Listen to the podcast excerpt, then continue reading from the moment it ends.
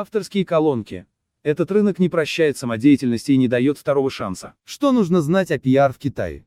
В этой колонке подробная инструкция о принципах и правилах пиар в Китае от Марии Заяц-Фроликовой, управляющего директора агентства Vinci Asia Limited. Обязательно к прочтению для всех предпринимателей, решивших выходить на рынок Поднебесный.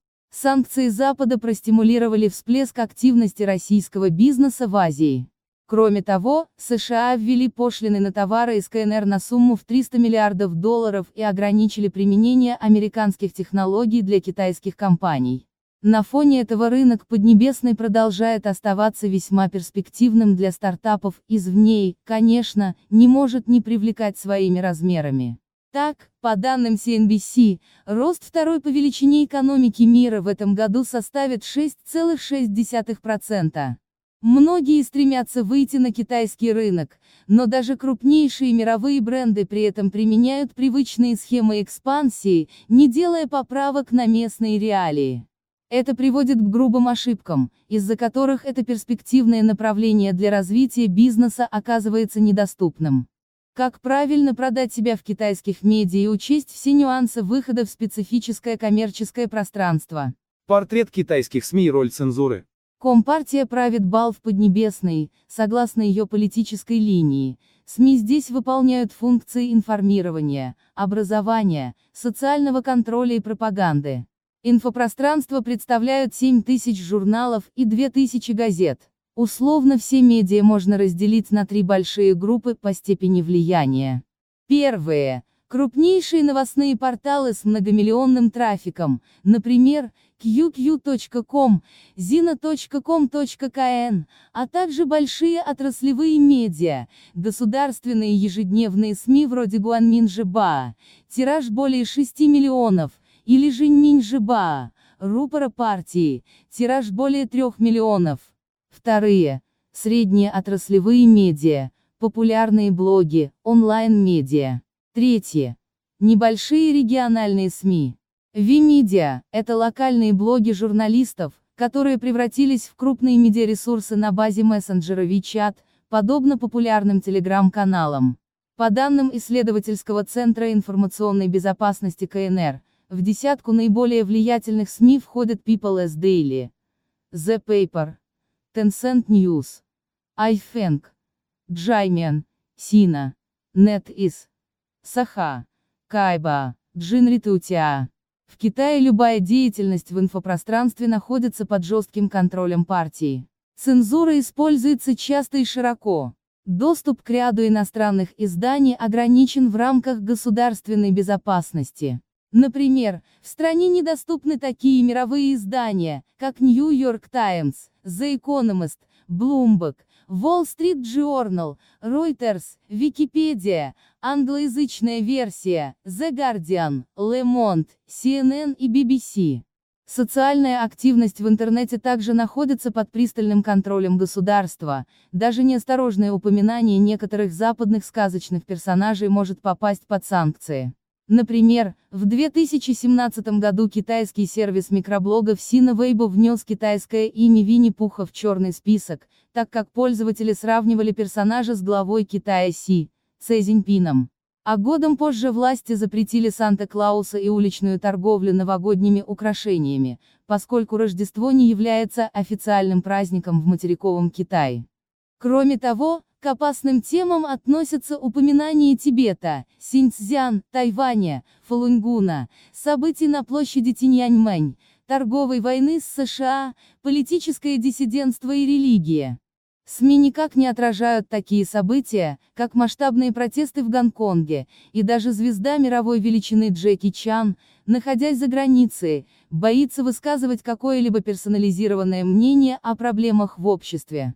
Особенности работы с медиарынком Китая. То, как стоит вести себя на информационном рынке КНР, во многом обусловлено его огромными размерами.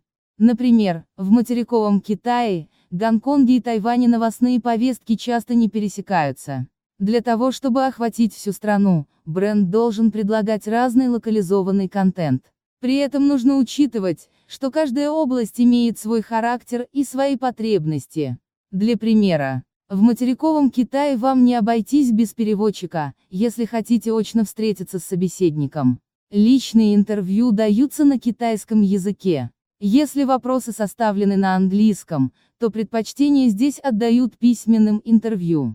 В Гонконге свои особенности, здесь общаются сразу на трех языках – мандарин, кантонском и английском, и информация тоже потребляется на разных языках.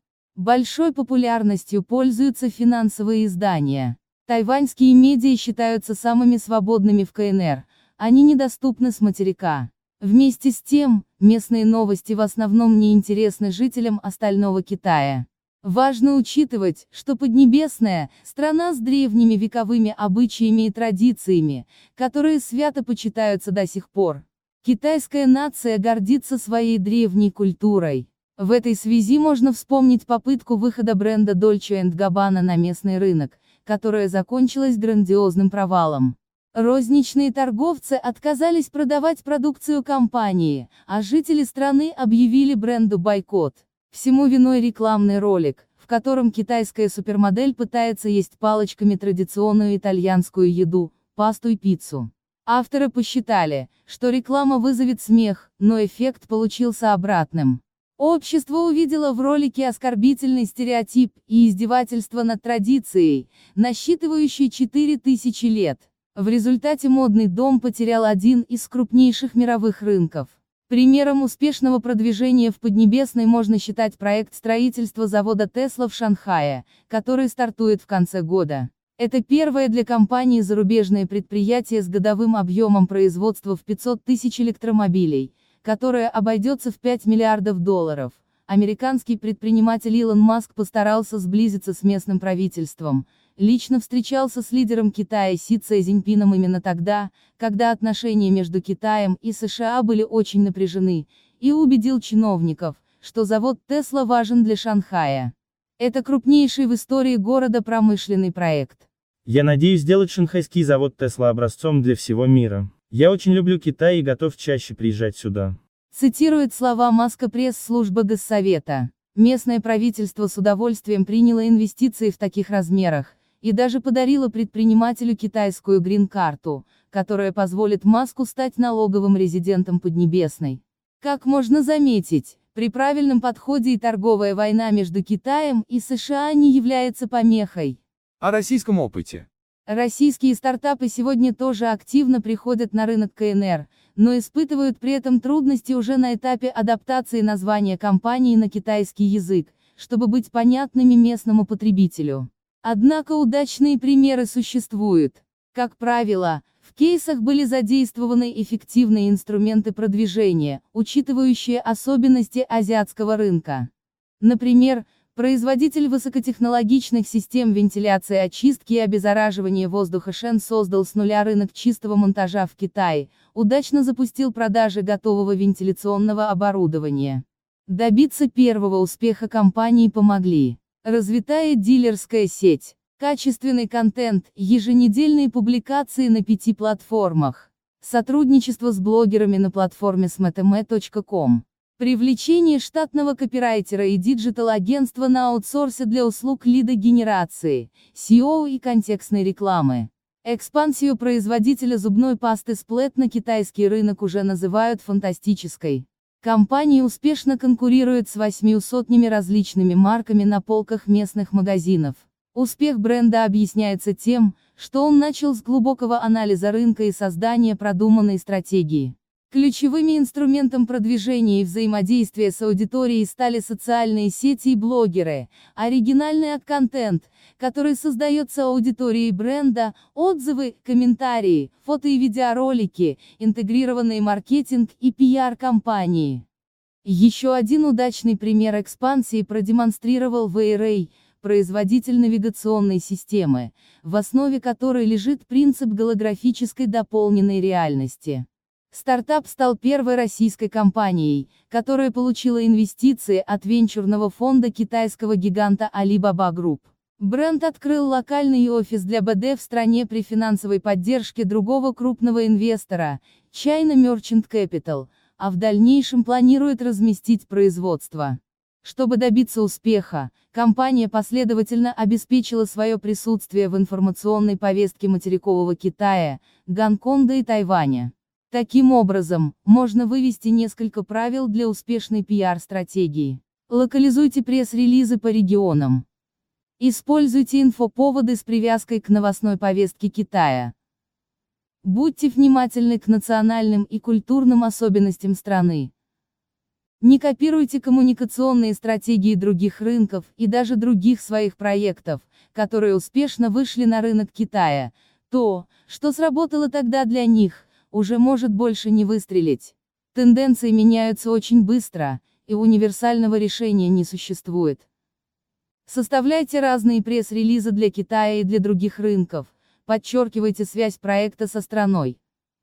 Покажите, что вы заинтересованы не только в получении прибыли, но и хотите способствовать процветанию Китая. Как общаться с китайскими журналистами? Чтобы получить нужный результат в беседе с представителями местных СМИ, учитывайте их ментальность. Будьте в любой ситуации максимально вежливы и учтивы, похвалите медиа, в котором они работают. Желательно хотя бы бегло ознакомиться с предыдущими публикациями конкретного журналиста, чтобы выяснить круг его интересов. Желательно аргументировать, почему профессиональный навык именно этого специалиста поможет раскрыть самые интересные стороны вашего проекта. Информацию для публикации, желательно в готовом виде, о компании, проекте, продукте нужно представить максимально подробно и доступно. Если ее будет недостаточно, или она покажется изданию неактуальной для региона, публикации бренд не получит. Для старта диалога с целевыми китайскими медиа пригодится простая схема. Нетворкинг. Желательно, чтобы вы были представлены журналисту общим знакомым, они, условно говоря, пришли с улицы. Introduction. Первая фраза при знакомстве должна содержать информацию о вас и компании.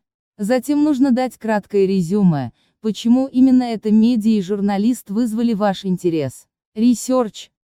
Нужно всегда готовиться, собрать информацию о СМИ, личности журналиста, релевантности предлагаемых тем. Медиа-кит. Заранее соберите пакет материалов, пресс-релизы, фотографии, цитаты и комментарии. Спикер компании всегда должен находиться в режиме минутного доступа. Общаясь с журналистом, не отнимайте у него много времени, не стоит навязываться. С другой стороны, не предоставляйте слишком много инициативы, лучше держать небольшую дистанцию. При этом в просьбах, даже по мелочи, отказывать нельзя. Как оценить эффективность пиар-компании? Чтобы понять, как у бренда идут дела с продвижением, стоит обратить внимание на такие показатели, как охват, тональность, количество публикаций на крупных новостных порталах, государственных СМИ, отраслевых изданиях и популярных блогах. Качество публикаций, объем, визуальные элементы, название компании в заголовке и первых параграфах, цитаты, авторитет медиа и журналиста, индексацию статей в локальных поисковиках, Baidu, Sagao Bing. В диджитал-пространстве проанализируйте количество просмотров, время, отклик, конверсию, наличие и качество обратной связи. На офлайн мероприятиях обратите внимание на публику, значимость событий, авторитетность участников мероприятий, отзывы и релевантность аудитории. Результативность продвижения бренда на специфическом китайском рынке напрямую зависит от профессионализма пиар-службы. Важно найти человека, который будет соответствовать задачам, представлять интересы, развивать связи с партнерами и СМИ. В этой роли может выступить китайский инвестор или партнер компании, но лучше всего обратиться к локальному пиар-агентству. В Китае это must-have успеха. Представитель бренда должен четко понимать местные правила игры, ведь этот перспективный рынок не прощает самодеятельности и не дает второго шанса.